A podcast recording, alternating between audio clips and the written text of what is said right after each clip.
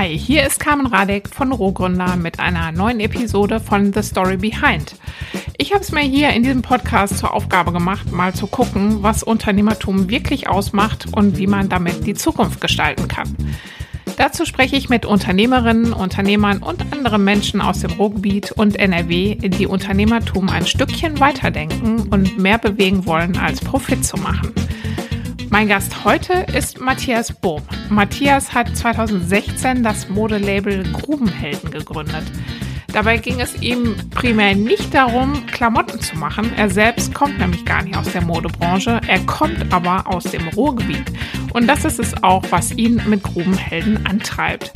Nämlich zum einen die Geschichte, die das Ruhrgebiet geprägt hat und zu dem gemacht hat, was es heute ist, nicht in Vergessenheit geraten zu lassen, vor allem nachdem die letzten Zechen ja jetzt auch geschlossen wurden. Und zum anderen auch die Werte und Haltung, die damit verbunden sind, in die heutige Zeit zu transportieren.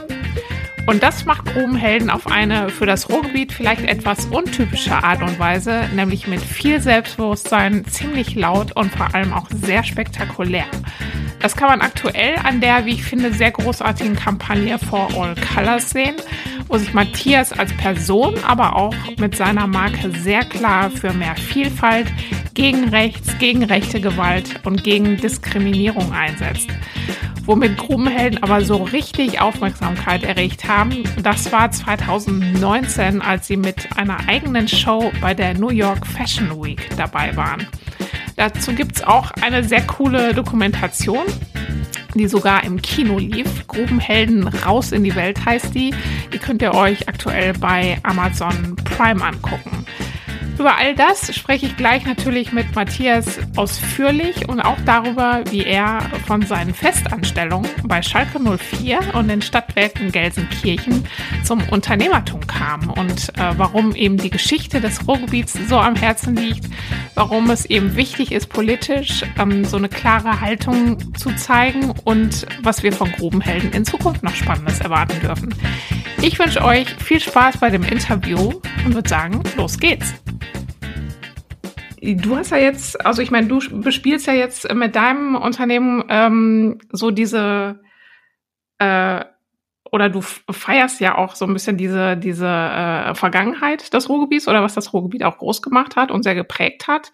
Ähm, und äh, das kommt wahrscheinlich auch nicht von ungefähr. Also du, ich nehme mal an, du bist hier äh, geboren und groß geworden. Vielleicht erzählst du mal ein bisschen was zu deiner ähm, zu deinem Ruhrgebiets-Background, wo du herkommst und ähm, wie dich das Ruhrgebiet vielleicht auch so äh, in früher Zeit geprägt hat.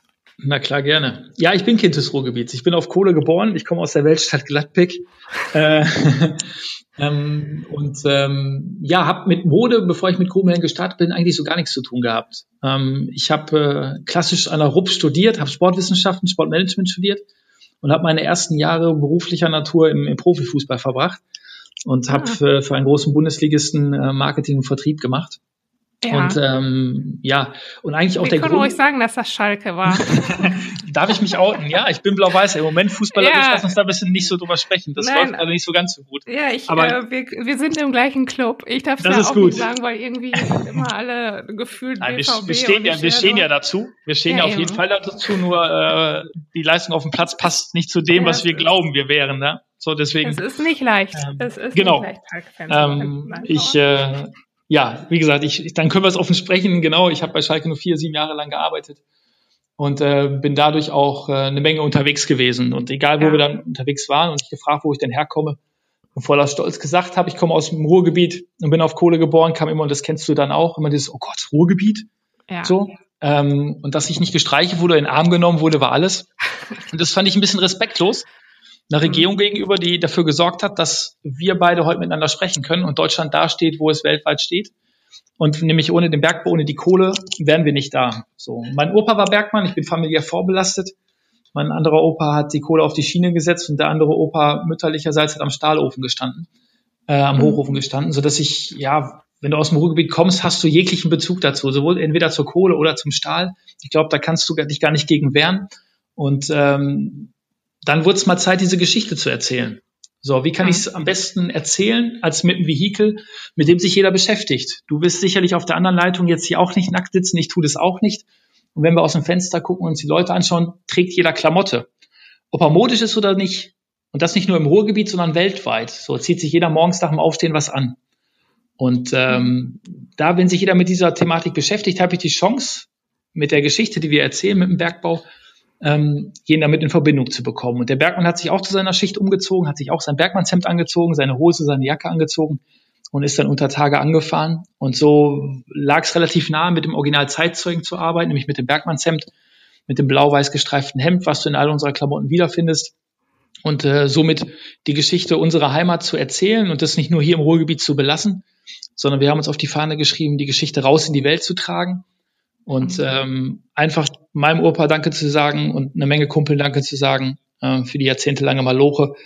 Ähm, und gerade da, wo es mit Ende 2018 Geschichte wurde, wirklich Geschichte wurde, ähm, das einfach nicht vergessen zu lassen. Und das hat nichts mit Feiern zu tun, wie du es vorhin gesagt hast, diese Geschichte zu feiern, den Bergbau zu feiern, sondern einfach nur respektvoll mit unserer Geschichte umzugehen. Mhm. Und äh, wir kriegen das Feedback international, das sogar viel, viel stärker als national dass die Menschen international viel, viel großartiger diese deutsche Geschichte sehen, ähm, gerade die Industrialisierung sehen, als wir das vielleicht selber wahrnehmen. Mhm. Und äh, der Ruhrgebietler ist jetzt ja auch nicht so derjenige, der sich wie der Münchner Mr. mir feiert, ähm, sondern da eher zurückhaltender ist, eher mal locht als quatscht. So. Ja. Und ähm, darum geht's einfach bei Grubenhelden, das, das auch in andere Köpfe zu kriegen. Ja. Ähm, ich, äh, ich finde das erstaunlich, ehrlich gesagt, weil ich bin auch eher so, also mein Opa war auch ähm, Bergmann, den, ich habe den gar nicht mehr äh, kennengelernt, also den mütterlicherseits, das war derjenige, der ähm, unter Tage auch gearbeitet hat. Ich glaube, der ist auch so indirekt an den Folgen ähm, des Drecks, der dann mhm. da unten auch so äh, kursierte, ähm, gestorben. Aber ähm, bei mir war das immer so, also jetzt gerade auch als die Ära ähm, zu Ende ging, äh, die letzte, die letzte mhm. Zeche mhm. geschlossen wurde, war für mich auch so der Zeitpunkt, wo ich gedacht habe, so jetzt müssen wir damit auch mal abschließen. Mhm. Ne, also ähm, irgendwie dieses, äh, ich mache das mit dem mit Ruhrgrunde oder mit der ganzen Startup-Szene mache ich jetzt seit 2014 und mhm. immer kam dieses ähm, auch dieses Vorurteil, wovon du auch immer schon, äh, wovon du auch vorhin gesprochen hast, dass mhm. eben äh, ihr wohnt da in dem Dreck und ist irgendwie noch alles, ist noch alles dreckig hier und wenn du Wäsche nach draußen hängst, ne, so dieses mhm. typische, ähm, was uns immer noch so nachhing und irgendwie habe ich jetzt so gedacht, ähm, jetzt ist aber auch mal gut mit Bergbau. Wir sind schon lange nicht mehr Bergbau und deswegen hatte mich so ein bisschen ähm, gewundert oder auch äh, fand es auch irgendwie jetzt deine, ähm, wie du jetzt daran gehst, dass man das eben auch nach außen nochmal zeigt und irgendwie auch stolz darauf ist, äh, fand ich erst befremdlich und dann interessant. Und deswegen, wie kam das mhm. bei dir, dass du, ähm, dass du da so emotional auch äh, drauf reagierst oder meinst, dass man da auch stolz drauf sein muss? Das ist unsere Heimat, ne? So, ja. und Heimat ist, ist ein Gefühl. Äh, das ja, kannst, ich du, kannst das auch. nicht erklären. So, das kannst du nicht erklären, aber bei Grubenhelden geht's ja genau darum. Nicht das Alte zu beschönigen ja. ähm, und das Ruhrgebiet in den alten Klassifizierungsgeschichten zu zeigen, wie das viele Medien heutzutage immer noch tun, sondern die Geschichte ist ja geschrieben. Die Geschichte ist erlebbar, die Geschichte ist echt. So, die ist ja da. So. Und warum Geschichte verleugnen, wenn sie da ist, die uns zu dem gemacht hat, was es heute ist? So, aber das, das Positive meine ich auch gar nicht. Aber so was, ähm, was hat dich da jetzt wirklich so angetrieben, dass du da ein Unternehmen draus machst? Weil meine Heimat genau außerhalb so viel, viel wahrgenommen wurde, wie du das gerade auch skizziert hast, sondern ja. nämlich genau dieses Grau in Grau, dreckig so ähm, und dieses Bild, was ja über Jahrzehnte in den Medien äh, auch kursiert wurde, was auch sicherlich in den 50er, 60er, 70er Jahren so war, aber bei heute bei langem nicht mehr so ist. Ähm, das den Leuten zu erzählen, dass das nicht mehr so ist. Dass ja. für mich also eines der geilsten Fleckchen Erde ist und dass es auch hier grün sein kann, wenn man auf eine Halde geht. Ähm, und wenn man über das Ruhrgebiet äh, blickt, dann sicherlich eines der grünsten Fleckchen überhaupt hier mit in Deutschland ist, was kaum einer vermuten mag, wer der noch nicht hier war, der die Bilder und die O-Töne nur aus Medien konsumiert hat bisher über das Ruhrgebiet und da anzutreten und zu sagen, so pass mal auf, die Geschichte ist so, aber das Ruhrgebiet hat sich gewandelt und daraus cooles Tweetware zu machen mit der Geschichte, die auf der einen Seite natürlich Geschichte erzählt, aber nie rückgewandt blickt, sondern nach vorne cool und stylisch wird. Und das ist die Herausforderung, die wir uns auch jeden Tag stellen, mit cooler, stylischer Mode das Ruhrgebiet auf eine andere Art und Weise darzustellen. Also das kam jetzt tatsächlich auch, weil du, ähm, äh, weil du viel im Ausland warst oder so und das dann so mitbekommen hast? Genau, weil ich viel unterwegs war und ja. mir das Entschuldigung auf den Sack ging. Ähm, ja. dass ich Erzähl mal ein bisschen, was du, was du da gemacht hast bei, bei Schalke. Ja, wo du da so überall unterwegs warst. Ja, ich Oder was so da deine. Der FC Schalke ist ja äh, kein nationaler Fußballverein, ähm, sondern internationaler Fußballverein, der auch weltweit äh, Partner und Sponsoren und Unterstützer hatte, sodass wir da auch eine Menge unterwegs waren.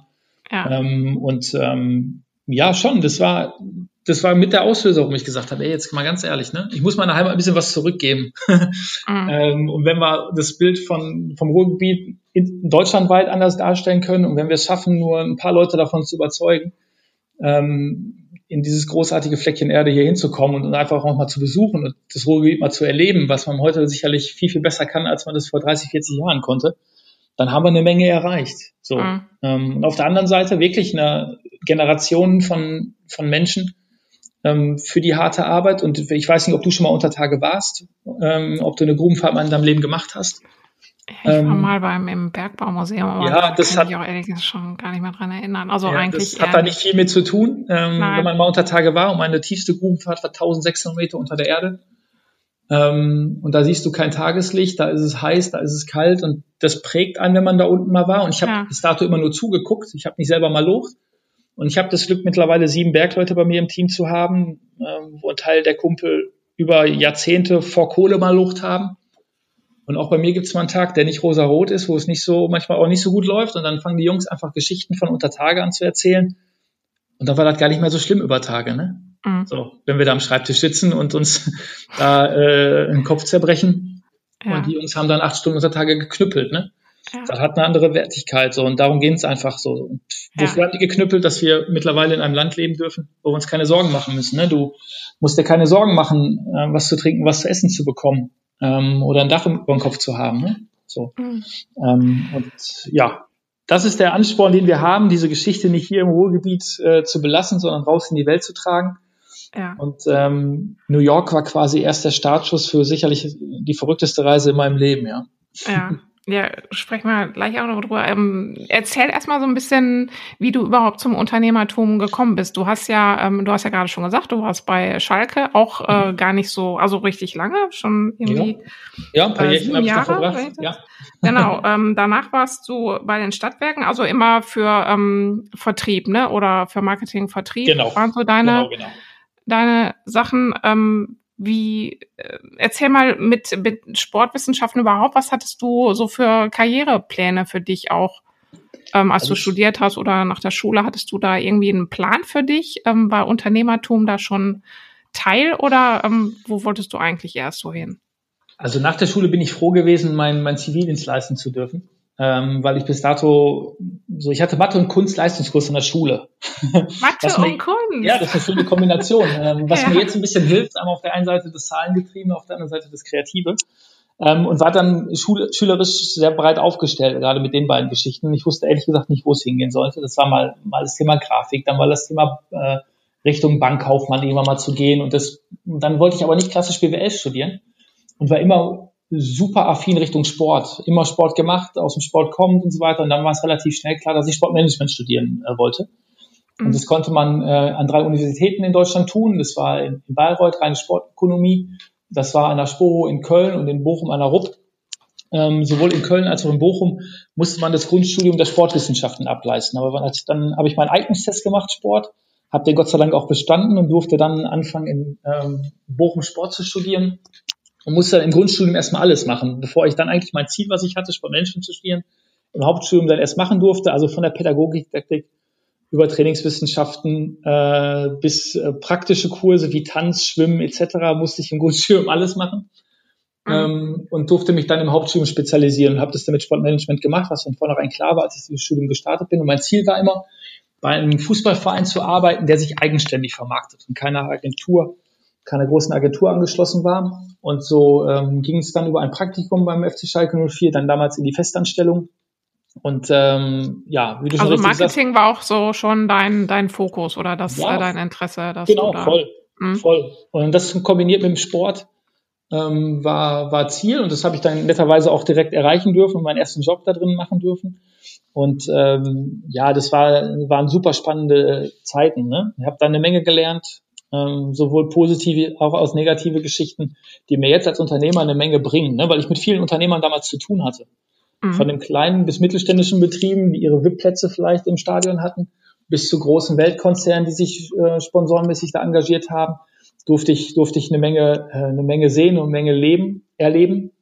Und ähm, ja, das hilft mir jetzt im Zuge der Selbstständigkeit natürlich enorm. Ne? Mhm. Was sind und, da so, ähm, was hast du da besonders so mitgenommen oder was fällt dir da so ein, was dir da jetzt besonders auch irgendwie weiterhilft oder wo du dran du dich dann schon mal zurückerinnerst? Ja, was mir natürlich extrem weiterhilft, das werde ich mal aus meinem ersten Praktikum im, während meines Studiums nicht vergessen, dass egal mein einer damaliger Geschäftsführer einer Eventagentur, wo ich damals mein erstes Praktikum gemacht habe, hat mir am ersten Arbeitstag gesagt, Matthias, egal mit wem du sprichst, bitte immer auf Augenhöhe. So, wenn wir im Stadion sind und da ist eine Sicherheitskraft, die bitte genauso behandeln wie den geschäftsführenden Vorstand von einem Weltkonzern, wenn du den in irgendeinem VIP-Bereich triffst. Und das ist so drin, und das lebe ich seit, seit dieser Stunde, habe das vorher auch getan, da noch bewusster, dass ähm, ich auf Menschen zugehe mit genau der, der derselben Geschichte, weißt du so, äh, mhm. mit dem genau denselben respektvollen Umgang. Ähm, ob ich jetzt ein, mit einem Weltkonzern spreche oder mit einer kleinen Start-up-Bude, macht mich trotzdem nichts Besseres als, als alles andere, weißt du, so. Ja. Und das hilft enorm in so einer, so einer Startup-Geschichte, sich auch dann vielleicht nicht so klein zu machen, ne? Wenn dann so ein mhm. Weltkonzern kommt und mit einem zusammenarbeiten möchte, dann nicht in Duckhaltung zu gehen, sondern genau auf Augenhöhe und partnerschaftlich das voranzutreiben, hilft dann enorm. Und das ist, äh, das macht unglaublich viel Spaß. Wir haben das Glück, auch mit Grubenhellen, mit großartigen Firmen zusammenarbeiten zu dürfen. Äh, unter anderem auch ein paar Weltkonzerne, die wir an unserer Seite wissen. Und ähm, ja, das macht, macht unglaublich Spaß, daran zu werkeln. Und da hat mir sicherlich die Zeit, und da bin ich bei dir auch, ähm, auf, auf Schalke ähm, enorm geholfen, ganz klar. Ja. Ähm, und danach bist du zu den, äh, zu den Stadtwerken Gelsenkirchen gegangen, hast da aber auch äh, drei Jahre gearbeitet, so wie ich das hier sehe. genau, ich ähm, bin dorthin gewechselt worden. Äh, ja, ach, gewechselt worden. Um in der Fußballersprache zu bleiben, ähm, haben die mich äh, gefragt, ob ich Lust hätte, ähm, da den Vertrieb aufzubauen, gerade im Freizeitbereich. Und dann ähm, bin ich Mitte 14 von Schalke weg zu den Stadtwerken ähm, und ähm, habe dann, wie du richtig recherchiert hast, drei Jahre dort dort gearbeitet, aber schon zur Stadtwerkezeiten Grubenhelden gegründet. Ja. Ähm, ich hatte noch, äh, bin dort noch anderthalb Jahre geblieben, bis ich dann den vollen Sprung in die volle Selbstständigkeit gewagt habe und bin dann im September 17 bei den Stadtwerken raus. Da gab es Grubenhelden schon anderthalb Jahre und äh, seit September 17 vollumfänglich äh, an dem Projekt Grubenhelden dran. Ja. ja.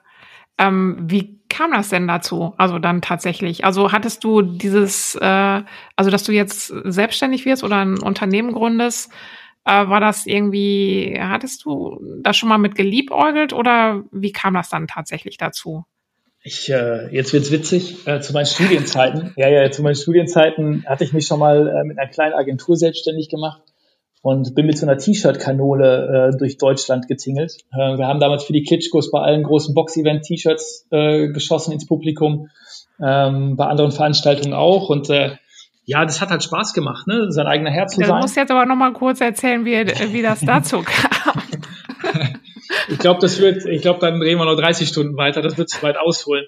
Ähm, aber auf jeden Fall hat es natürlich enorm Spaß gemacht, sein eigener Herr zu sein, weißt du? So. Ähm, ja. Und ähm, das zu tun, worauf man Lust hat, ähm, das zu tun, was, ähm, was einen jeden Tag antreibt. Und ähm, da habe ich damals schon sicherlich Blut geleckt. Und ähm, natürlich aus einer sicheren Anstellung bei den Stadtwerken raus, dann so ein Projekt ähm, wie Grubenhellen dann in die Vollen zu gehen, in einem der härtesten Wirtschaftszweige überhaupt im Bereich Mode. Ähm, das ist schon ein Wagnis äh, gewesen. Aber wenn man dran glaubt und sein Herz da in die Hand nimmt, dann kann das nur gut werden. Und das habe ich mir gesagt und dann habe ich gesagt, komm, pass mal auf, ich lebe nur einmal. Ähm, und ähm, ich habe noch keinen gefunden, du sicherlich auch noch nicht, der gesagt hat, hör mal, hier, erstmal auf dieser Erde war so cool, bin ich nochmal wiedergekommen. Und dann ähm, im schlimmsten Fall was passiert. Wenn das ja. Projekt Ruhmhelden nicht funktioniert oder funktionieren würde mehr, ich stehe nächsten Morgen wieder auf. Das ist das Schlimmste, was mir und dem Umfeld passieren kann, dass ich nächsten Morgen wieder aufstehe ähm, und ähm, ja, ich glaube, wer um seine Stärken weiß und weiß, wie, wie man tickt, dann findet man auch jederzeit immer wieder einen anderen Job, wenn das nicht funktioniert hätte. wie es bisher ja. funktioniert hat. Und ähm, deswegen war der, war das Wagnis gar nicht so groß, ehrlich gesagt. Und da ich ja natürlich auch schon anderthalb Jahre ähm, Vorlauf mit Grubenhellen hatte und merkte irgendwann, dass das so als Nebenjob, in Anführungsstrichen Nebenjob, nicht mehr funktioniert, war es dann ganz klar, das einfach zu probieren. Ne? Und zu ja. sagen, so, wir versuchen das jetzt einfach mal. Und wenn es halt nicht klappt, dann habe ich es zumindest probiert. Dann kann ich mir nicht nachsagen lassen, dass ich es nicht probiert hätte.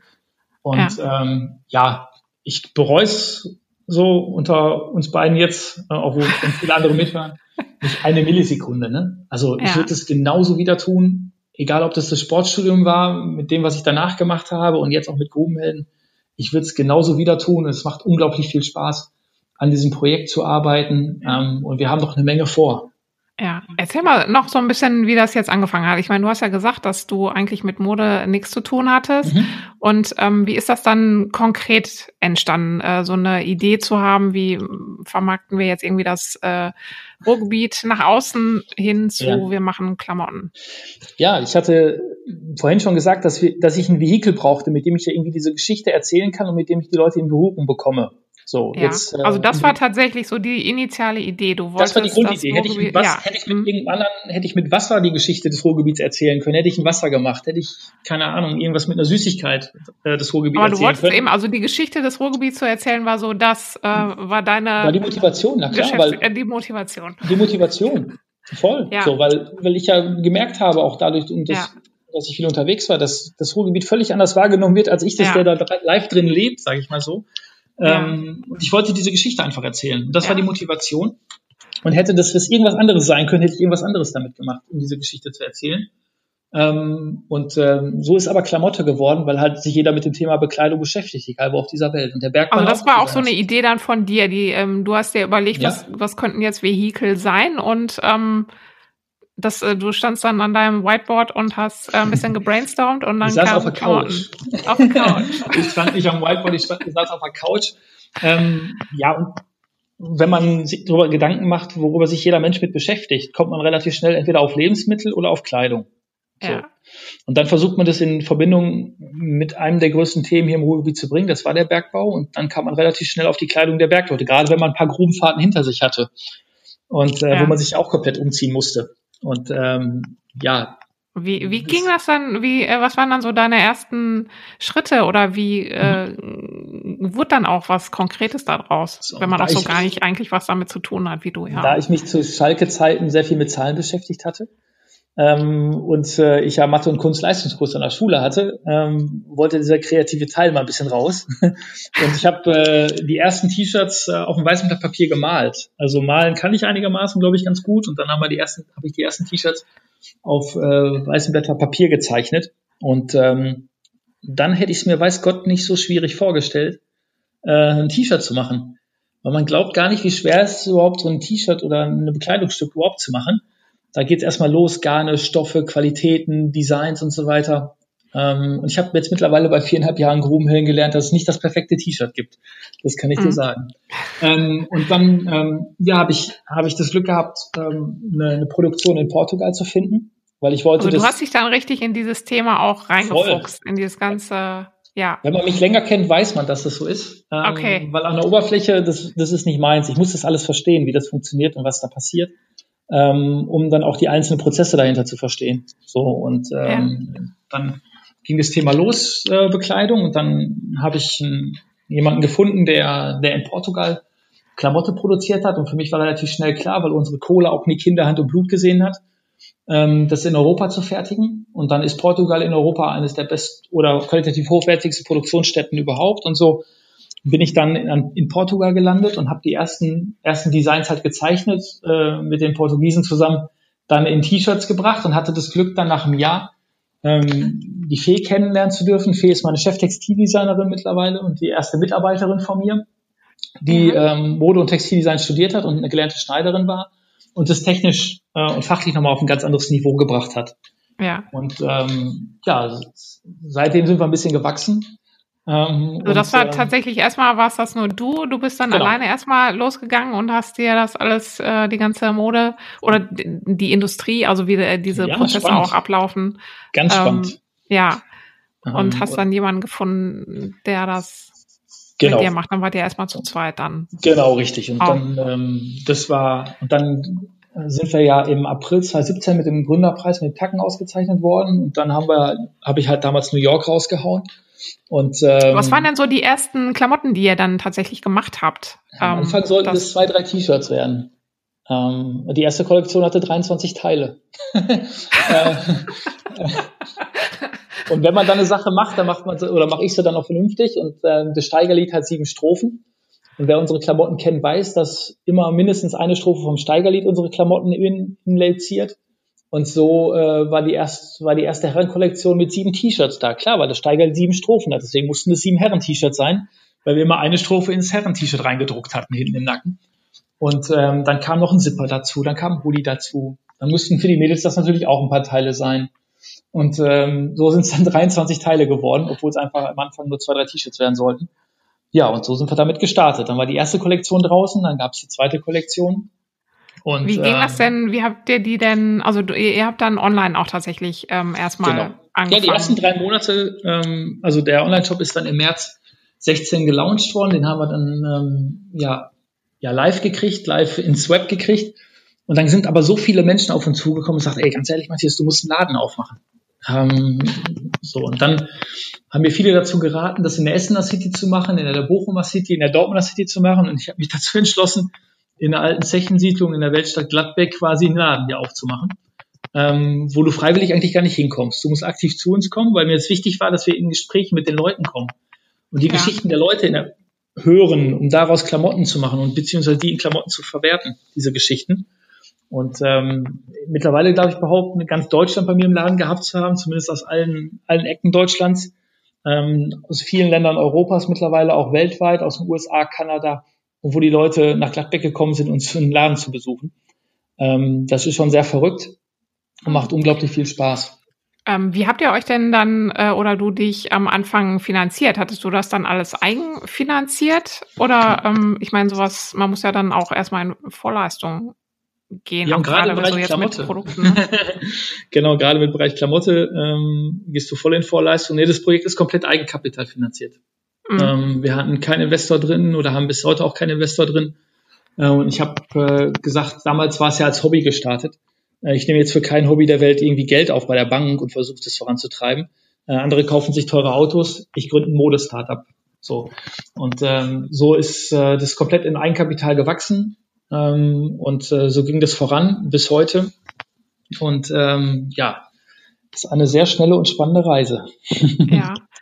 Ähm, genau, du hast schon ein paar Mal jetzt erwähnt, ähm, die Sache mit New York und äh, dass, äh, dass du das auf dem Tacken, war das da, ähm, war das da so eine noch eine fixe Idee oder irgendwie also bevor ich auf die Scherz, Bühne gegangen den bin, du gesagt den, hast, oder mhm. wie war das da beim Tacken?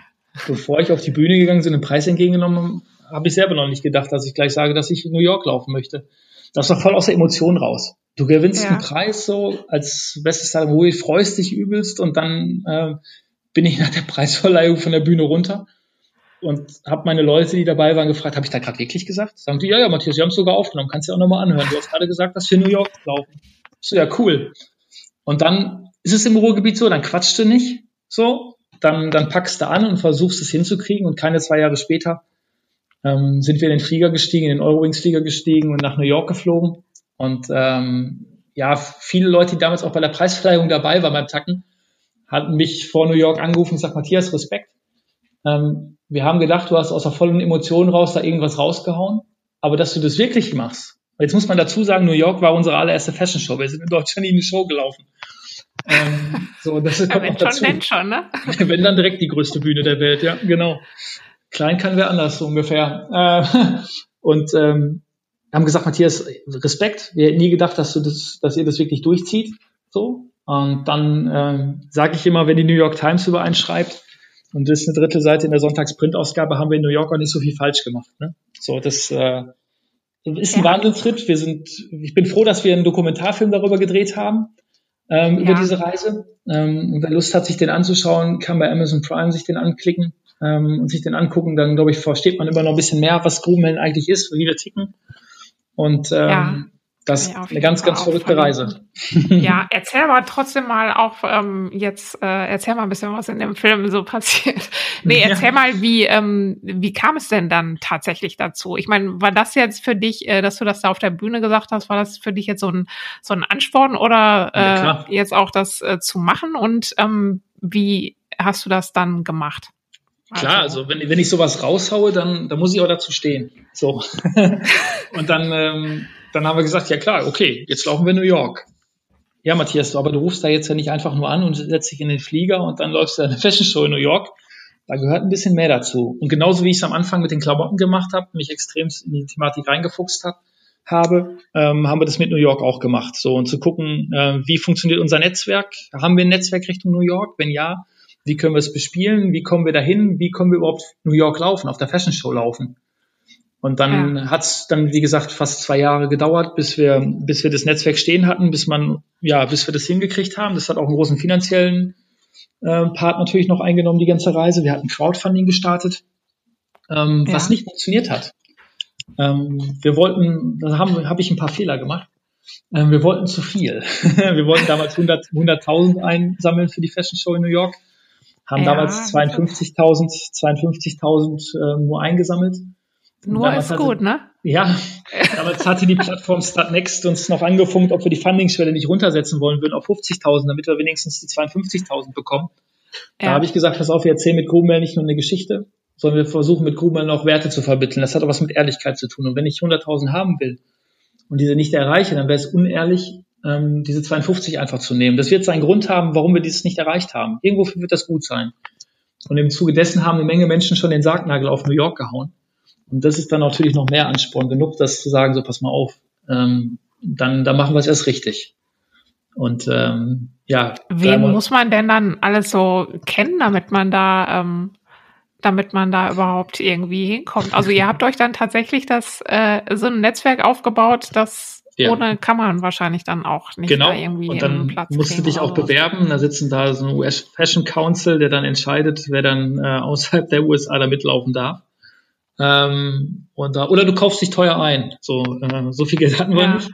Ähm, und ja, dann haben wahrscheinlich auch die 100.000 nicht gereicht. Ne? Da, auch da kommst du mit den 100.000 weiß Gott nicht hin. Ich kann nee. ein bisschen aus dem Nähkästchen plaudern. Allein die Internetleitung ähm, an dem Tag der Fashion Show in New York hat 3000 Dollar gekostet, um ein Gefühl zu bekommen, so, ähm, welche Dimensionen da unterwegs okay. sind. Ja. Ähm, und ähm, nee, das äh, war eine Menge Maloche, sag ich dir. Und auch bin großartig froh, ähm, dann ein Team an der Seite gehabt zu haben, die da fleißig mit dran gewerkelt haben. Ne? Sei ja. es Fee mit ihrer Truppe, die dann äh, die komplette Kollektion und wir waren dato, bis dato nur mit Oberbekleidung unterwegs und wir haben halt über 60 Outfits komplett von Fuß bis Kopf quasi gezeigt. Ähm, und wir haben das in, gerade viel mit ihrem Team in drei Monaten zusammengenagelt, ne? Äh, zusammengenäht. Ja. Viele machen das in zwei Jahren, bis sie ihre Show laufen. Ähm, und ähm, ich finde, in diesem Film sieht man förmlich an unseren Gesichtszügen, äh, wie, wie älter wir werden, äh, mit weniger Schlaf. So. ähm, und ähm, ja, das war schon eine sehr, sehr intensive Woche in New York ähm, und ja. eine sehr, sehr aufregende Woche. Ne? Wir sind mit 50 Leuten hingeflogen äh, mit Freunden, Bekannten, die einfach mit auf Reise gehen wollten, die dabei sein wollten, bis hin zum kompletten Team äh, und, ja. und Partnern und Sponsoren, die mit dabei waren. Und, ähm, wann, wann stand denn überhaupt fest, dass ihr ähm, dahin kommt? Ähm, Ende 2018 stand fest, dass wir in New York laufen, so im Februar so. Und, und dann, ähm, was kriegt man dann? Kriegt man dann irgendwie einen Anruf oder äh, eine E-Mail oder? Nee, was? taucht man automatisch im offiziellen Kalender der New York Fashion Ach so. so. Okay, und, äh, also da guckt man, ihr klickt immer auf Aktualisieren, Aktualisieren nein, und dann. Natürlich haben wir das Netzwerk vorher schon erfahren und das tauscht sich natürlich auch aus und solche Geschichten. Ja. So. Ähm, und wir war ja, dadurch, dass wir in der nie eine Show gelaufen sind, wussten wir halt ja gar nicht, wie das ganze System Fashion Show und alles drumherum überhaupt funktioniert. So. Und da sprichst du natürlich mit vielen Leuten, die über Jahre solche Shows schon gemacht haben. Dann sprichst du mit Leuten, die da gelaufen sind, da gelaufen sind, ähm, und versuchst dir das ganze Know-how halt irgendwie an die Seite zu stellen oder anzueignen. Ne? So. Ja. Und, Wie äh, seid ihr denn da so dann aufgenommen worden von denen, die das schon jahrelang machen und ihr wollt da einfach mal so reingrätschen? War das, äh, war das einfach da Leute zu finden, mit denen man, äh, die man auch fragen konnte, wie man sowas macht, so als Newbie oder? Ja, grundsätzlich ist es ja super, wenn man, wenn man Leute hat, ähm, die einem da mit Rat und Tat zur Seite stehen, ne? Ähm, und ähm, viele haben uns, also belächelt. Ich würde es auch fast vermuten, dass uns viele auch ausgelacht haben mit der Vision, die wir da hatten. Ähm, und viele gesagt haben, ja, ja, macht ihr mal. So, ähm, ich habe da ein paar Infos, ähm, aber ob ihr da jemals hinkommt, das ist so weit weg, äh, wir glauben nicht an euch, so gefühlt. Mhm. Ähm, und ähm, ja, aber unterschätzt uns nicht im Ruhrgebiet. Ähm, Hallochen können wir, konnten wir schon immer. Und das haben wir getan. Und ähm, ja, so ist natürlich sicherlich zur verrücktesten Reise in meinem Leben gekommen. Ähm, und ähm, so sind wir dann im Februar in den Flieger gestiegen und haben uns auf die große Reise über den großen Teich nach New York gemacht. Ja. ja, habt ihr, hast du da jemals irgendwie dran äh, gezweifelt, dass das klappen könnte? Ich meine, wenn, wenn man da wirklich so viel Arbeit auch reinsteckt, ähm, zum Projekt, wo man jetzt wirklich nicht sagen kann, ob das jetzt irgendwie ein bisschen größenwahnsinnig ist, ja. was man da jetzt eigentlich tut. Oder ähm, äh, stand das irgendwie ich, glaub, ich meine, war das auch so in Relation? Ich meine, ja. jetzt auch so ein Unternehmen ähm, aufzubauen und dann so Im Nachhinein so auf keinen Fall in Relation, aber in dem Augenblick, wo wir drin gelebt haben, in dem Projekt, fanden ja. wir das alle cool. So. ähm, ich glaube, dass wenn, wenn, du jeden Gründer fragst, so, ähm, werden dich Zweifel, Entschuldigung, töten, ehrlich gesagt, so. Ähm, ja. Ich glaube, dass, dass in dem Augenblick, wo Zweifel aufkommen, du mit dem Projekt, gerade egal was du da startest, ganz, ganz stark drüber nachdenken solltest, da auch mit aufzuhören. Ähm, weil, weil Zweifel zieht dich nur nach hinten, Zweifel bremsen dich und schränken dich ein. Und du musst positiv bleiben bei so einer Nummer. Na klar musst du dran glauben. So, ich habe jede Sekunde dran geglaubt, weil sonst hätten wir es, glaube ich, auch nicht gemacht. So. Ja. Ähm, und das ist, also ich habe nicht einmal dran eine Sekunde gedacht, das nicht zu machen. Ne? Oder was könnte passieren, wenn das und das passiert oder sonstige Geschichten. Ja. Nee, Vollgas rein in die Manege. Und ähm, toi toi toi äh, habe ich so großartige Menschen um mich rum gehabt, die genauso bekloppt waren äh, und gesagt haben, ja klar, machen wir. So, und ähm, ja, so ist es dann zu dem geworden, was sicherlich eine der Meilensteine von Grubenhelden ist. Und auch mich, wenn ich in 80, 90 Jahre alt werde, ähm, immer noch drüber reden wollen würde, wenn du mich fragst, so was war eigentlich das Ding, was ja. Grubenhelden auf ein anderes Level gebracht hat, dann war es natürlich New York. Ne? Ja, ja, erzähl mal ein bisschen, wie das, wie das war und was das dann tatsächlich euch dann auch so im Nachhinein ähm, mhm. gebracht hat. Ja, also wie gesagt, wir sind halt alles Amateure gewesen, die dahin geflogen ist. Ich glaube, unser einziger Profi war unser Haare- und Make-up-Typ, ähm, der Marco, der mit dabei war. Der war der einzige Profi, weil er schon zig Shows in New York gemacht hatte. Aber alle anderen, die in Flieger gestiegen sind, ähm, war das auf Basis dieser Größenordnung natürlich auch das erste Mal so. Ähm, und ähm, viele meiner Mode- und Textildesignerinnen haben während ihres Studiums mal eine kleine Show gelaufen. Da war es vielleicht vor 50 Leuten mit fünf Models. Ähm, und ähm, ja, du kennst ja die ganzen, ganzen Netflix-Dokus über, über großartige Designer, ähm, sei es über Lagerfeld, ähm, Jeremy Scott etc., wie sie alle heißen. Und äh, dann bist du auf einmal in dieser, genau dieser Welt unterwegs. Ähm, wir hatten unser Headquarter im, im Inside in, in New York, im Melia Hotel aufgeschlagen, wo wir auch unser Office dann hatten. Und dann ähm, hatten wir aus Deutschland raus, wir brauchten ja auch Models, wir konnten ja nicht alle mitnehmen. Ähm, ein Schelm, der Böses denkt, wenn wir mit absichtlich so vielen Leuten hingeflogen sind, wenn wir keine Models finden, dass wir hätten alle selber vor die GGV auf die Laufbühne gemusst. ähm, und dann hatten wir in Deutschland zig Agenturen angeschrieben. Wir hatten vorher uns Gedanken natürlich gemacht, wie, wie der Typ, den wir bräuchten als Model aussehen könnte. Der war sehr divers. Ähm, und ähm, dann haben wir aus Deutschland raus zig Agenturen angeschrieben und gesagt, pass auf, hier hör mal, wir laufen eine Show in New York ähm, an dem und dem Datum und ähm, ja, wir machen zu dem und dem Datum offenes Casting. Schickt eure Leute doch mal vorbei.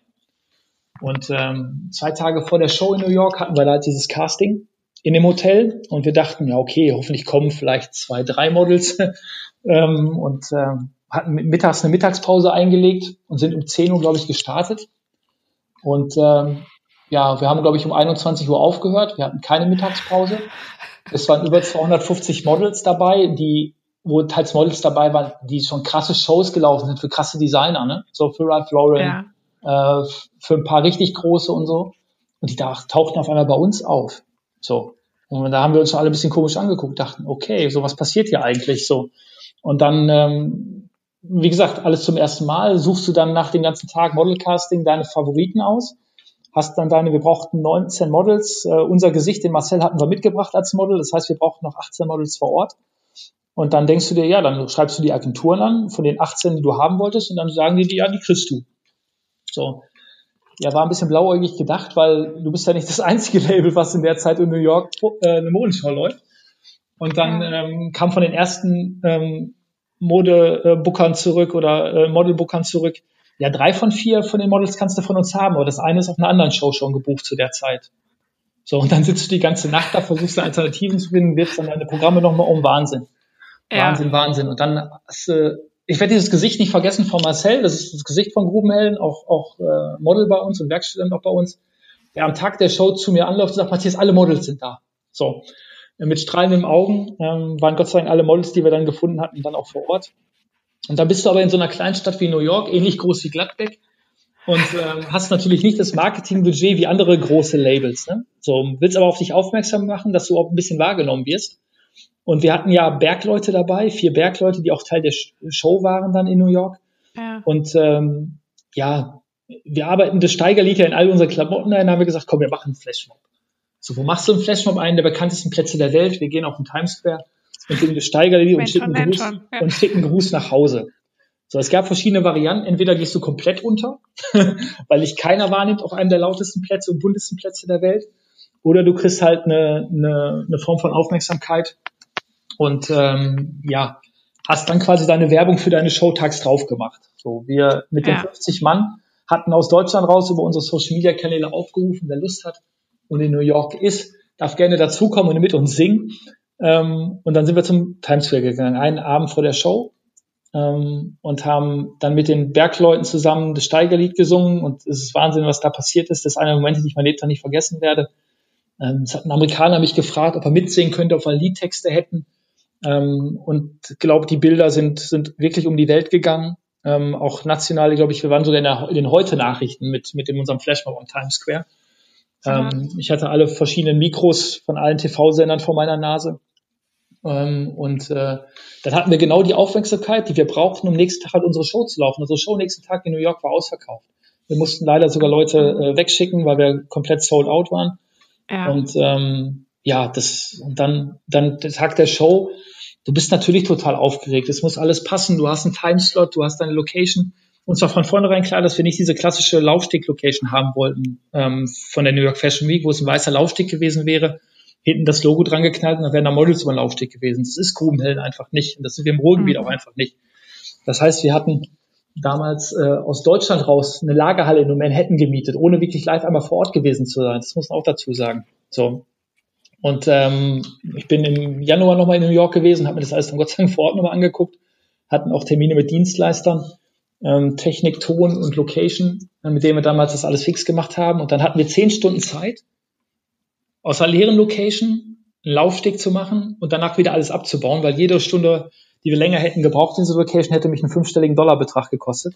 Okay. Und ähm, dann ähm, ja, haben wir das, wir sind, glaube ich, morgens um, glaube ich, 6 Uhr waren wir in der Location und sind losgefahren aus dem Hotel raus und ähm, weil wir abends um 19 Uhr deutscher Zeit quasi Livestreamen wollten, das war 13 Uhr New Yorker Zeit. Und äh, ja, völlig verrückt. Völlig verrückt. Und nach der Show ist so quasi der ganze Druck von mir abgefallen. Ähm, und ähm, das sieht man im Film auch. Das wird eine so der Momente sein, wo, ähm, ja, wo ich immer mich dran erinnern werde, ne? So, wo die ja. Tränen fließen, wo die Emotionen kommen und wo du genau das gerade gezeigt hast und es hat alles wirklich perfekt geklappt. Ähm, hast du in, äh, während der Zeit, hast du das irgendwie, hast du da mitgekriegt, was da passiert oder funktioniert man da Tunnel, einfach? Tunnel. Tunnel. Tunnel. Deswegen bin ich froh, dass wir drei Videokünstler dabei hatten, die das alles dokumentiert haben, äh, dass ich mir danach den Film nochmal angucken konnte und gemerkt habe, was wir da eigentlich gemacht haben. Äh, nein, das ist Tunnel. Da hast du ein Ziel. Das heißt, äh, 13 Uhr ähm, am 10.2. in New York äh, Show und dann mal los du bis dahin. So, und da guckst du nicht nach links und nach rechts, da hast du ein Ziel und äh, das haben wir ja Gott sei Dank geschafft. Und ähm, ja, ich habe es ja vorhin schon mal gesagt, in dem Augenblick, wo die New York Times über einen schreibt, ähm, da ja, das machen die ja nicht so, weil sie, weil sie das ja nicht so schlecht fanden, was wir da gemacht haben. Und Vanessa Friedmann, eines der renommiertesten Modejournalistinnen der Welt, Head of Fashion der New York Times, hat über uns getwittert, dass es eines der verrücktesten Shows war, die sie die letzten Jahre in New York gesehen hat. Und äh, vorher hat sie über Tom Ford und Mark Jacobs getwittert, ne? dann bist du, dann hast du, bist du auf einmal auf einer Ebene, wo du dich eigentlich nie siehst. So. Ähm, ja. Aber du hast das erreicht, was du wolltest, nämlich diese Geschichte raus in die Welt zu, zu erzählen. Und äh, New York war sicherlich erst der Auftakt.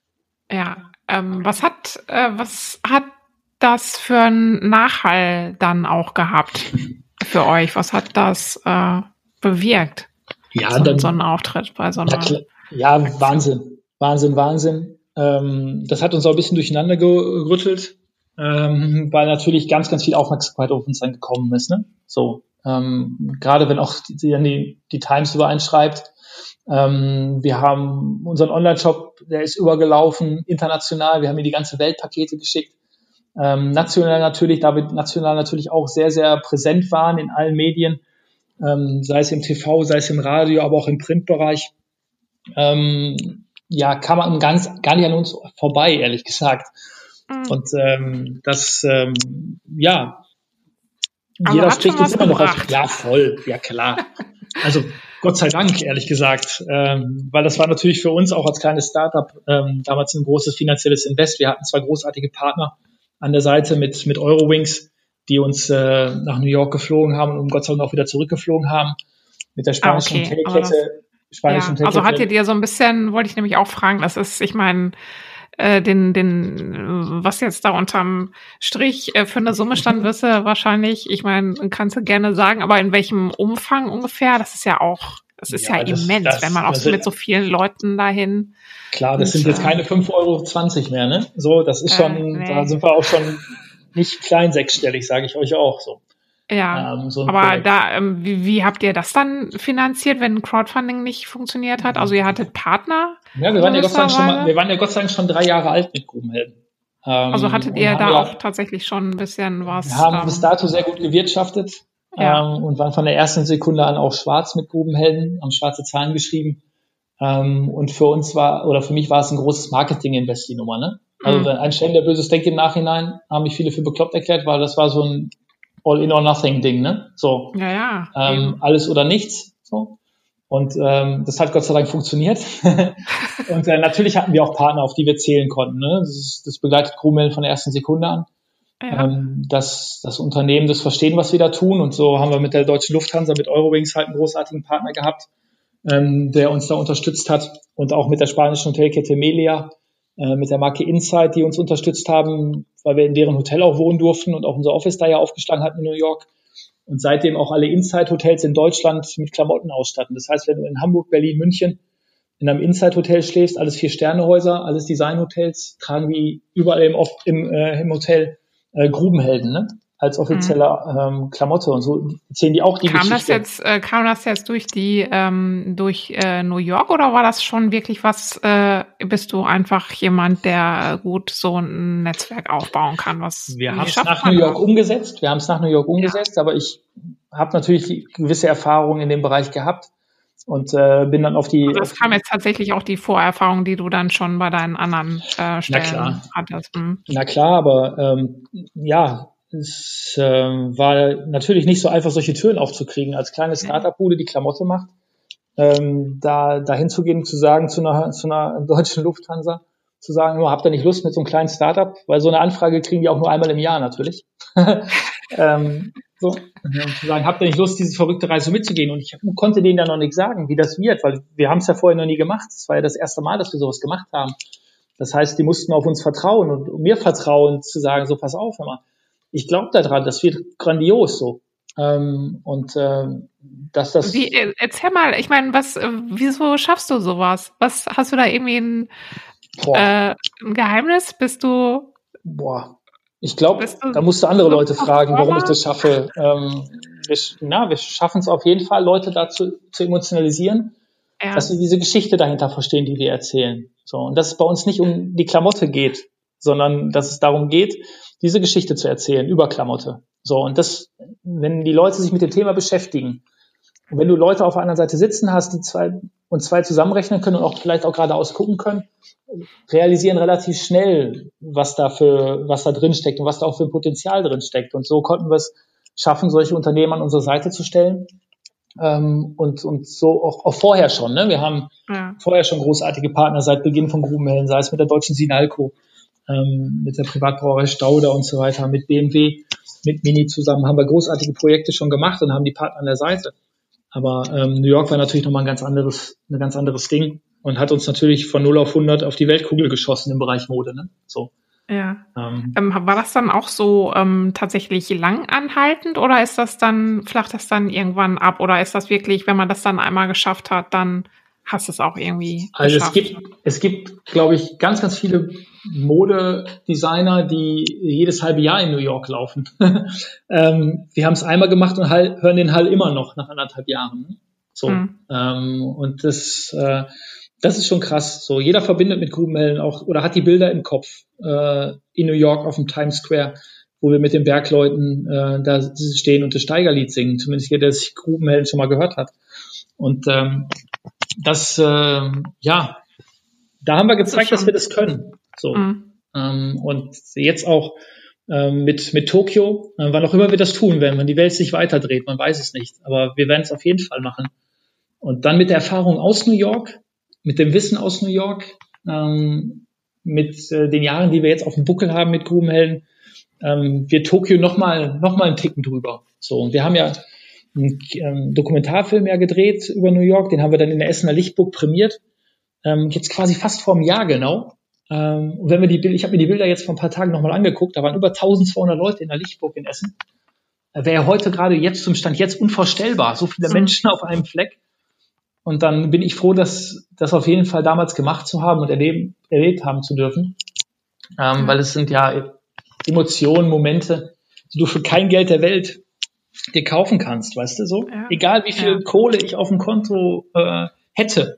So, diese Momente kann ich mir nicht kaufen. Kann sich keiner auf dieser Welt kaufen. Und das macht auch ein Leben aus. Und das ist doch so großartig, dass wir dieses haben, weil das daraus, da zehren wir doch von, von solchen Momenten. Mhm. Und das tue ich genauso. Und das macht so unglaublich viel Spaß, solche Projekte einmal sich auszudenken, dran zu arbeiten, sie umzusetzen und dann sich reflektiert danach mal rückzublicken, was man da eigentlich gemacht hat. Mhm. Ähm, das ist schon großartig. Und da kann ich auch jedem ja. nur zu raten, ähm, da einfach dran zu glauben und dann einfach mal auch zu machen und nicht auf viele andere Leute zu hören, die dann sagen, oh, machst du das, glaub, glaubst du wirklich, dass du das schaffst? Ja, sonst würde ich es nicht aussprechen. Ja, klar glaube ich dran, dass ich das schaffe. So. Ja. Und ähm, einfach zu machen. Ne? Ja. Ähm, ihr habt, äh, ihr macht ja jetzt nicht nur äh, Ruhrgebiet als Thema. Ich meine, ihr habt ja auch wirklich eine klare Haltung, die ihr jetzt gerade auch ähm, mhm. mit äh, Kampagnen zeigt. Also wirklich zu sagen, also auf Diversität einmal zu setzen und auch gegen Nazis mhm. ähm, äh, ist, also finde ich, äh, ist auch nicht ähm, jetzt so gängig. Also dass man wirklich so klare Haltung zeigt. Wie äh, wie kam es dazu und wie mhm ja, wie, wieso ist dir das wichtig, da auch so äh, wirklich so klare Meinung zu zeigen? Ich bin froh, dass du das ansprichst. Hättest du das nicht angesprochen, hätte ich es äh, von selber versucht, noch jetzt in unserem Podcast hier zu integrieren. Ähm, wir erzählen mit Grubenhellen ja nicht nur die Geschichte des Bergbaus, sondern versuchen auch die Werte, die dahinter stehen, die unter Tage ähm, gelebt worden sind, 1200 Meter unter der Erde, musst du dich aufeinander verlassen können. Ne? Und es ist völlig egal, welche Hautfarbe du hast, es ist völlig egal, welche Sprache du gesprochen hast unter Tage du hast deinem Kumpel quasi dein Leben anvertraut. So. Und äh, nach kurzer Zeit äh, bist du unter Tage schwarz, ne? So, da kannst du nicht an deiner Hautfarbe erkennen, welche Nationalität du hast oder sonst an deiner Sprache. Vielleicht dann noch. Ähm, das heißt, das Thema äh, gerade äh, Vielfalt ähm, ist im Bergbau natürlich immens gewesen. Auch das Thema Gastarbeiter, ne? Also ich glaube, ohne mhm. Die Leute, die dann äh, aus Polen rüber gemacht haben, aus Italien, Griechenland, aus der Türkei, ähm, alleine hätten wir Deutsche die Kohle da unten nicht in der Vielzahl rausholen können. Das heißt, ähm, wir haben gerade das Ruhrgebiet steht ja dafür sogar. So und äh, deswegen war sind so ein paar Momente zusammengekommen. Ähm, gerade auch die Kommunalwahl hat dazu einen Großteil dazu beigetragen, weil in meinem Bezirk hier über über zehn Prozent, ich glaube, es waren fast zwölf Prozent sogar AfD gewählt haben. Und mhm. dann ähm, ist es für mich als Person, aber auch finde ich als Unternehmen oder als Marke auch extrem wichtig, ganz klar Position zu beziehen. Ne? So. Ja. Ähm, und ähm, ja, Untertage waren alle gleich. Warum sind wir es Übertage nicht? So, ähm, wenn wir uns alle die Pulsadern aufschneiden, kommt das selber raus, wenn ich das mal so krass formulieren darf. Das sieht auch rot aus, ne? Und es ist egal, ob du ähm, Afrikaner bist, ob du Europäer bist, ob du Asiate bist oder Amerikaner bist. Ähm, wir sind alles Menschen, ne? So, das macht uns alle gleich. So, und deswegen war es uns ein großes Anliegen, ähm, mit unserer Reichweite, die wir da mit Gruppellen haben, da auch ganz klar und wirklich auch deutlich Position zu beziehen. Und das am Anfang sehr, sehr laut zu tun. Wir haben gerade eine Plakatkampagne im Ruhrgebiet draußen, wo wir dann äh, mit Kampagnen-Slogans wie Nazis raus aus diesem Hoodie oder No Homo wird von diesem äh, Hoodie diskriminiert und dann sieht man einen leer fotografierten Hoodie, einen bunten auf, den man von Grummel bis dato auch gar nicht kannte. Ähm, mhm. Am Anfang laut zu werden, aber das nicht nur als, oder nicht als Marketinggeschichte zu sehen, sondern wirklich auch als Identifikation, als Unternehmensidentität auch zu sehen und das auch langfristig auszuspielen. Das ist jetzt nicht so ein, ja, ist gerade cool, machen wir, sondern wirklich, das wird bei Grubenhelden über die nächsten Jahre immer Thema bleiben. Und mhm. ähm, wir erzählen, haben jetzt Geschichten abgedreht mit Menschen, die wegen ihrer, ja, ja, ihrer Sexualität ähm, gemobbt worden sind, ähm, wo wir auch Menschen vor die Kamera holen und deren Geschichten einfach erzählen lassen. Und das kriegen wir vielleicht, die für uns das völlig normal ist. So in unserem Dunstkreis überhaupt gar nicht mit, was so ein Alltagsrassismus, wenn es da schon losgeht. Mhm. Ähm, und das ist krass zu hören. Und dann ist es einfach unsere Pflicht, finde ich, da laut zu werden und ähm, die Geschichten äh, zu erzählen und auch da, da zu arbeiten. Und wir haben dafür extra eine eigene Kollektion ins Leben gerufen unter dem Motto For All Colors, ähm, wo wir einen Großteil der Erlöse auch spenden werden. Ähm, zwei Organisationen haben wir schon gefunden. Das ist der Jugendring in Bochum und das ist das Bündnis für Courage hier in, in Gladbeck, ähm, die ähm, ja auch nicht nur von uns einen Scheck übergeben bekommen, so dann irgendein Eurobetrag draufsteht, sondern wir gehen mit unserer Mannschaft hier, mit unserem Team auch in einzelne Projekte auch rein, ne? so, mhm. um da auch Nachhaltigkeit reinzukriegen. Ähm, und nicht nur einfach nur jetzt hier einfach nur einen PR-Aufschlag zu machen, ähm, sondern wirklich das Thema wirklich auch zu leben und nach draußen zu kommunizieren. Und auch den Leuten, die vielleicht, ja, noch nicht so wirklich darüber nachgedacht haben, denen vielleicht mal ein bisschen Denkanstoß zu geben. Und ich sage dir eins, der. Gegenwind, der dann aus der rechten Front kam, war schon heftig. Ich habe mich vorher mit vielen, mit vielen Leuten darüber unterhalten, die sich auch in der Flüchtlingsthematik über Jahrzehnte schon engagieren, ähm, die ja nicht mich davor gewarnt haben, aber gesagt haben, pass auf, Matthias, ähm, da kommt was. Ne? So. Mhm. Ähm, dessen musste ich mich vorher bewusst sein, äh, dass da was kommt, aber da stehe ich auch im Wind. Ne? Dann sollen sie doch kommen, bitte. Ähm, ich stehe dazu, was wir da tun und was wir da machen. Ähm, aber das war schon teils massiv, so was ja. da gekommen ist. So. Ähm, ja, bis hin fast Morddrohungen, ne? So, ähm, das, ähm, ja, aber wir stehen als Team auch dahinter und stehen dafür für diese Sache. Und dann mhm. hältst du sowas auch aus. Ne? Wir müssen nur lauter werden. Ich durfte auch ein paar Pressesachen äh, machen da zu dem Thema, wo mich gefragt wurde, ob ich gegen Nazis bin. Da habe ich gesagt, nee, nee, okay, Matthias, du bist nicht gegen Nazis. Ich so, gegen ist nie gut. So, wir müssen lauter werden als die. Wenn wir lauter werden, ähm, dann werden die leiser. So, und wenn wir noch lauter werden, werden die noch leiser. Und ähm, dann, das ist die Intention dahinter, ja. ähm, einfach das Thema in den Alltag zu bringen, wo viele ja. Menschen gar nicht drüber nachdenken, wo Rassismus oder Diskriminierung losgeht. Ne? Ja. Und, äh, die geht auf einer Straße los. Wenn äh, wir haben mit einer jungen Journalistin ein Gespräch geführt, ähm, die 17 Jahre alt ist, äh, Deutsche ist, türkischer Herkunft ist, ähm, Kopftuchträgerin ist ähm, und wie sie sagt, dass sie fast vom Fahrrad getreten wurde, weil sie ein Kopftuch getragen hat, dann packe ich mal einen Kopf ne, und sage, lass die Menschen doch, was ist dein Problem so? Lass die Menschen doch so sein, wie sie sind. Was stört dich daran? So, mhm. ähm, dann guck doch lieber in den Spiegel, guck dich selber an und fang daran zu arbeiten, bevor du irgendwelche Menschen, weil du unzufrieden mit deinem Leben bist, weil es dir gerade nicht gut geht, warum aus welchen Gründen auch immer. Aber lass doch die Menschen so sein, wie sie sind. Und das, äh, das hat was mit Vielfalt zu tun. Deswegen ist der, ist das Key Visual bei uns auch bunt geworden, nämlich der bunte Hoodie, um das zu symbolisieren. Ähm, und lass doch jeden so leben, wie er möchte. Er stört dich doch in deinem Umfeld nicht. Ähm, und wenn, gehst du einfach. Äh, mach doch auch nichts. so, und das, das ist äh, genau das Thema, ähm, wo wir einfach versuchen, wenn wir einen damit erreichen, so, ähm, der sich, der sich darüber Gedanken macht und da zu einer Meinung kommt, ähm, ja, dass das doch gar nicht so schlimm ist, dass der neben mir äh, eine andere Hautfarbe hat, dann haben wir doch ganz, ganz viel erreicht. Aber ich glaube, da haben ja. wir noch eine Menge vor uns. Das wird nicht morgen verschwinden, das wird auch übermorgen nicht verschwinden. Ähm, aber so braucht es einfach Leute, die darüber sprechen, Leute, die da laut werden.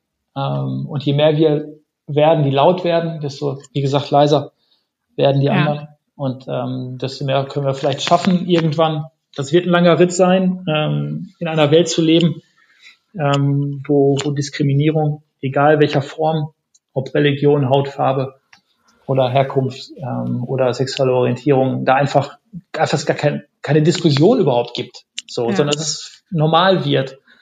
Ähm, ja. Und das äh, ist eine große Herausforderung. ja. Aber äh, wenn du die angehst, dann mache ich mir eigentlich keine Sorgen. Das ist lieb 100 Prozent, ne? Ja, das, ja, das, das ist lieb, dass du das so sagst, so, ähm, aber das bin ich auch nicht alleine, ne? Muss man ja auch ganz klar Nein. so sagen, da steht ja auch ein Team hinter. Äh, genau, erzähl mal ein bisschen was noch zu deinem Team. Wie sieht denn dein Unternehmen jetzt momentan aus? Wie viele seid ihr? Mhm. Und ähm, habt ihr so ein, so ein Headquarter oder sowas? Wie äh, äh, sieht auch so euer, eure mhm. Arbeit aus? Also wir sind mittlerweile, also nach New York gefühlt explodiert. Ähm, wir sind mittlerweile ähm, zwölf festangestellte Mitarbeiter und nochmal mehr als das Doppelte an Aushilfen, die das Projekt äh, unterstützen, plus ein paar Freie, ähm, die, die ihr Herz und ihre Leidenschaft in dieses Projekt umlegen. Ähm, der Großteil meines Teams äh, ist unsere Produktion, unser Atelier. Insgesamt äh, fünf Mode- und Textildesignerinnen, die wir dort haben, äh, mit Fee als Kopf äh, der Truppe wo ähm, wir sind erst also noch Die sind dann auch hier jetzt im genau. Import dann. Genau, genau, genau. Äh, wo wir ab 1.8. auch ausbilden. Und das ist ganz witzig, als äh, ich, äh, wir auf die IRK zugegangen sind und gesagt, wir würden gerne ausbilden als Unternehmen. Äh, die so, ey cool, kauf man im Einzelhandel? Ich so, nee, nee, zum Schneider. Ähm, zum Modeschneider. Das Bild hätte ich mir irgendwie einrahmen müssen, fotografieren müssen. Das war spannend. Ähm, das Gesicht dann, oder was? Genau, genau. Und äh, nee, wir sind ab 1.8. Ausbildungsbetrieb zum, zum Modeschneider. Wir bilden aus zum Schneider, ein altes Handwerk wieder aufleben zu lassen. Ja. Ähm, das ist das Großteil, Großteil unseres Teams. Dann ähm, haben wir natürlich ähm, das Thema ähm, Buchhaltung, wir haben diese klassischen Dinger, Social Media, wir haben eigene Fotografen angestellt, ähm, der für uns wow. diese ganzen Fotos macht. Ja. Und ähm, ja, so, so haben wir eine komplett bunte Mannschaft bei uns, wo eher jeder mit seinen Fertigkeiten und Fähigkeiten ähm, ja, das in den Ring schmeißt. Ähm, wir machen komplett die Logistik auch selber, da haben wir einen Verantwortlichen für.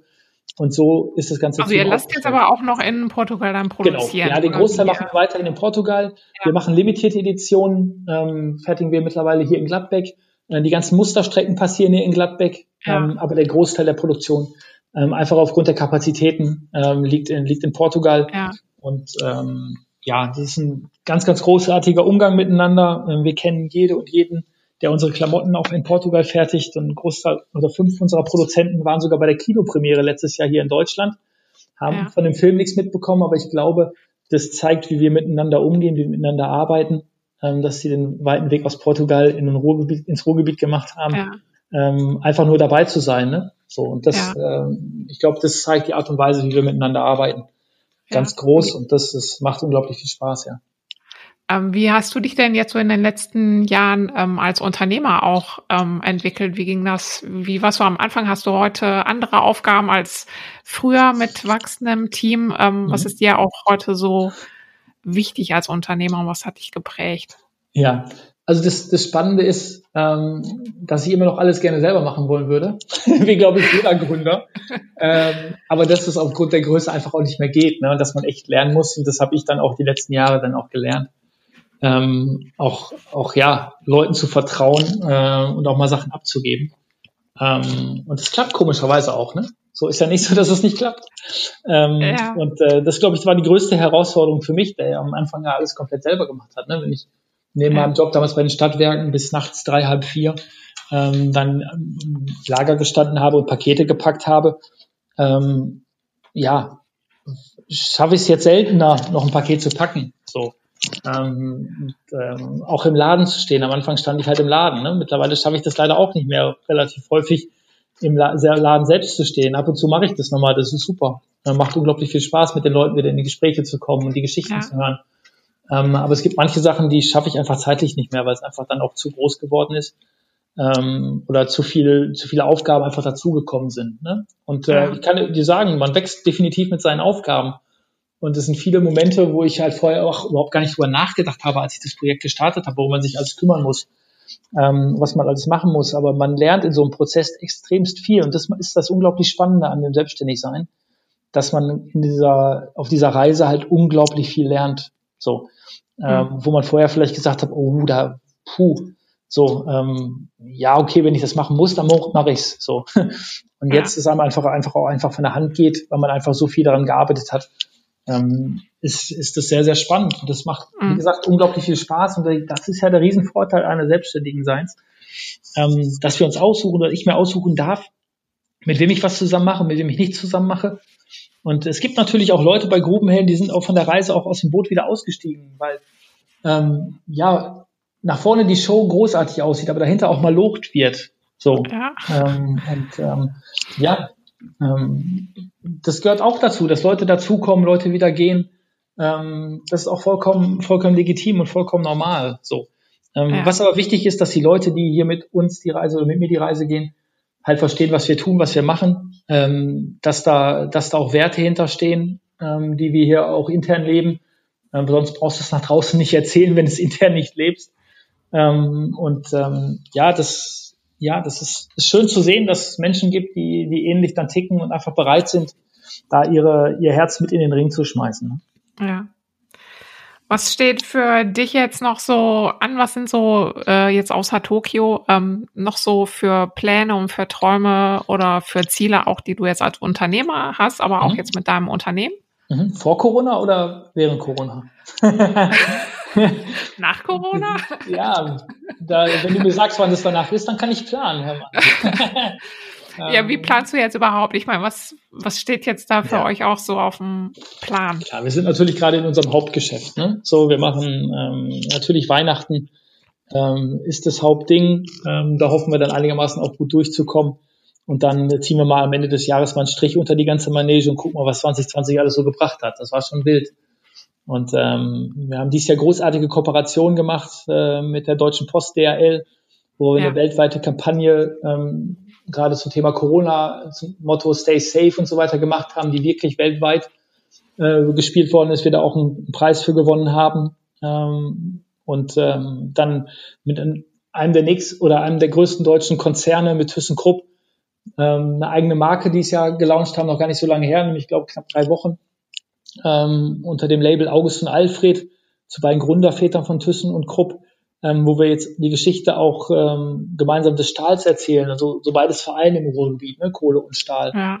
Und ähm, solche Projekte auf dem Niveau mit einem kleinen sportlichen Team ähm, sind sehr herausfordernd. Wir haben dieses Jahr noch ein paar Sachen noch im Petto, die kommen, also lasst euch überraschen. Und dann Dieses ich, Jahr noch. Ja, klar. die Waldfee, ja. Und dann bin ich, bin ich gespannt, was nächstes Jahr uns noch so alles erwartet. Wie gesagt, das große Ziel Tokio, an dem wir natürlich schon viel, viel gewerkelt hatten, auch in diesem Jahr schon gewerkelt hatten, haben wir erstmal, ähm, ja, nicht on hold gesetzt, aber erstmal auf unbegrenzte Zeit verschoben. Arbeiten mhm. da sicherlich auch weiter dran, aber nicht, natürlich nicht in der Intensität, als wenn du jetzt in drei Monaten wieder in den Flieger steigen würdest. Ähm, ja. Und dann müssen wir uns sicherlich auch für nächstes Jahr nochmal ein paar Sachen überlegen. Ähm, aber das tun wir relativ kurzfristig, ehrlich gesagt, weil Weitplan bringt zu den Zeiten sehr, sehr wenig. Mhm. Ähm, und ähm, da müssen wir es nehmen, wie es kommt. Ich hoffe, es kommt gut. Bisher kam es gut und ich hoffe, es bleibt weiterhin so gut. Ich drücke euch dafür die Daumen. Matthias, ich danke dir ganz herzlich für die super spannende Geschichte. Ich danke dir, dass du die Zeit genommen hast, mit mir zu sprechen. So, ähm, und ähm, bin froh, dass deine Hörer jetzt vielleicht, äh, auch der vielleicht noch nicht Grubenhellen kannte, vielleicht ein bisschen jetzt darüber erfahren hat und einfach mit auf diese Reise kommt. Kam herzlichen Dank für deine Zeit und danke, dass ich dein Gast sein durfte. Das war Matthias Bohm von Grubenhelden. Ich danke euch ganz herzlich fürs Zuhören. Alle Infos zu dieser und zu allen weiteren Episoden findet ihr auf rohgründer.de-podcast. Nächste Woche zu Gast ist Martin Kiel von The Black Frame. Ich freue mich, wenn ihr wieder dabei seid. Bis dahin.